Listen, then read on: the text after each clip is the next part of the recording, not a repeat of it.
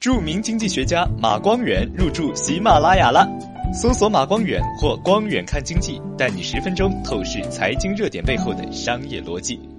虎嗅商业有味道，中国半导体崛起必须学会打群架。本文作者宇多田，你好，我是金涛。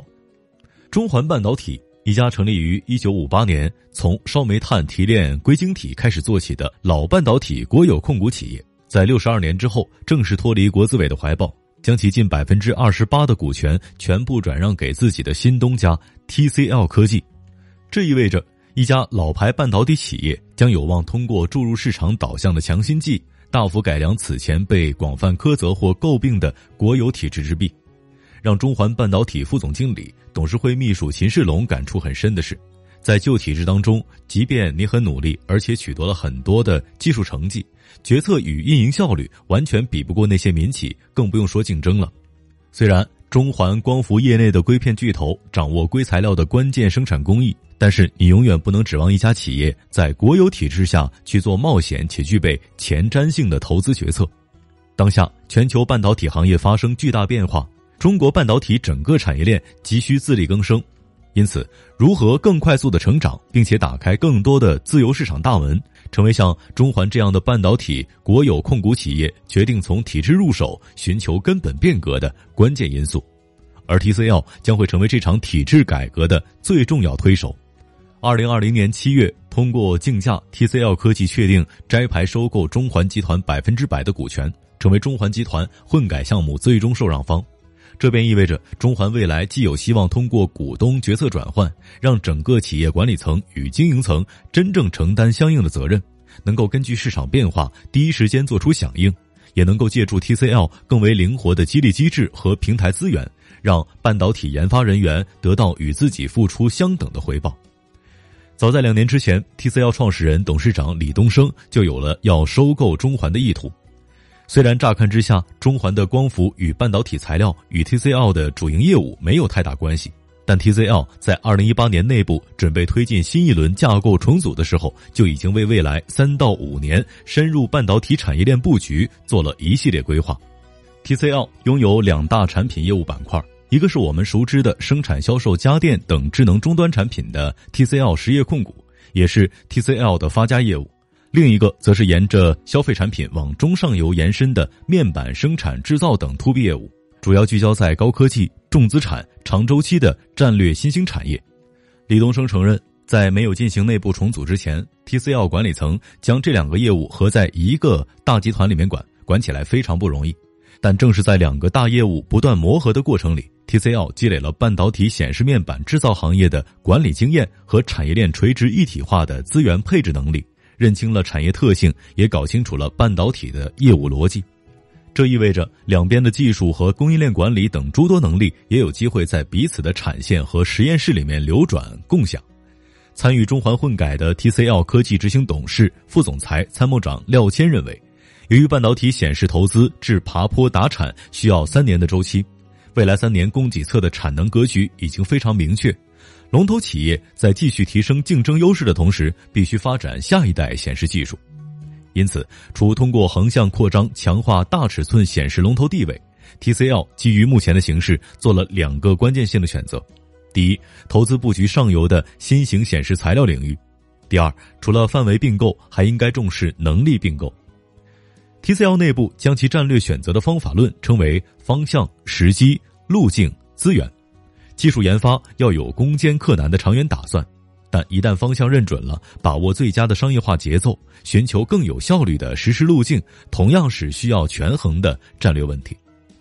另一个半导体企业需要掌握的重要技能，则是产业链影响力。也就是说，龙头企业需要通过对产业生态的把握，运用布局和认知，主动应对充满不确定性的商业环境。过往外界曾质疑 TCL 蹭战略新兴产业的概念，去捕捉一些技术和产业风口。但是，何谓战略新兴产业呢？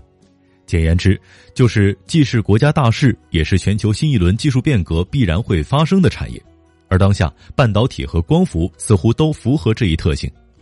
两年前，TCL 战略投资部就成立了一个新赛道投资团队。对半导体材料、半导体后道设备以及新能源产业链做了一系列的深入研究，而他们发现，在光伏市场，如果说以前这个产业在国内被叫做类公用基础设施，随着平价上网时代的来临，现在就是真正要迈入市场竞争的前奏阶段了。与当下美国等国家对中国发起的半导体制裁极为相似。二零一二年，受欧债危机的影响，欧洲国家纷纷下调光伏补贴的额度，同时还针对中国光伏产品发起双反调查。最终挺身而出的仍然是政府。为了挽救光伏产业，二零一三年国内相继出台关于发挥价格杠杆作用、促进光伏产业健康发展的通知等政策，国内光伏产业便进入了长达五年的政策利好期，而适时布局了光伏硅片的中环也进入了高速发展期。但转折点还是来了，二零一八年中国市场光伏发电有关事项的通知里面，关于减少电价补贴、鼓励光伏发电平价上网的决定。某种程度上宣告了光伏补贴时代的落幕，平价上网时代正式开启。TCL 认为，光伏度电成本已经降低至临界值，行业属性从过去十年的类公用基础设施转向了市场化竞争，需求的价格弹性回归，因此选择在此时切入光伏产业。此外，把工厂开到世界各地，并且在若干个国家创造了电视销量记录的 TCL 也意识到，只有大市场才能够换来。大组合。二零一三年欧洲双反之后，光伏很大一块市场主要集中在中国，而市场受单一政策影响，组合其实是唯一的。而近年来，美国、欧洲、印度加速增长，南美、中亚和中东欧也都开始了发展光伏发电，这让中国光伏企业在走出去方面有了更大的机会。廖谦向虎嗅透露。从二零一四年开始，TCL 就在自主研发市场上完全没有的，或者还没有商业化成功的显示新材料。这种研发就不可避免要深入到精细电子材料领域。既然把全球行业领先作为愿景，公司很早就不得不趟进无人区。此外，更大的问题是，中国与国外的材料生产实力差距非常大。我们现在总是强调高端制造很重要。但驱动高端制造创新的东西，不完全在制造本身，还在于是否能够建立一个强大的上游。而如今的国际形势，除了可能会催生出两大独立发展的科技体系，也在警告我们：中国科技界的产业能力和技术能力在逐步能与全球同行业比肩的时候，我们将没有灯塔，没有参照物，我们面对的确实是黑暗的赛道。因此，如果想真正成为一家全球领先的科技企业，沈浩平认为，需要具备三项能力：穿越灯塔的能力、穿越周期的能力、穿越国界的能力。廖谦记得，几年前 TCL 开始做国际化路演时，外国投资人都不太理他们；但在二零一九年，一些长线的外资投资人来中国重新研究面板产业，之前的漠视已经开始缓解。李东生认为，我们现在没有这个能力去解决国家缺芯的情况，只能说贡献一点力量。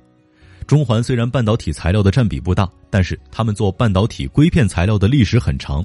但是中国半导体材料绝大多数还是依靠进口，这是现状。所以半导体硅片材料一定是中国集成电路发展必须要解决的核心短板问题之一。而我们也期待中环等国有科技企业在完成艰难改制之后，希望也能够乘风破浪，为材料垄断现状找到一个突破口。虎嗅商业有味道，我是金涛，四点水的涛，下期见。虎嗅商业有味道，有味道本节目由喜马拉雅、虎嗅网联合制作播出，欢迎下载虎嗅 APP，关注虎嗅公众号，查看音频文字版。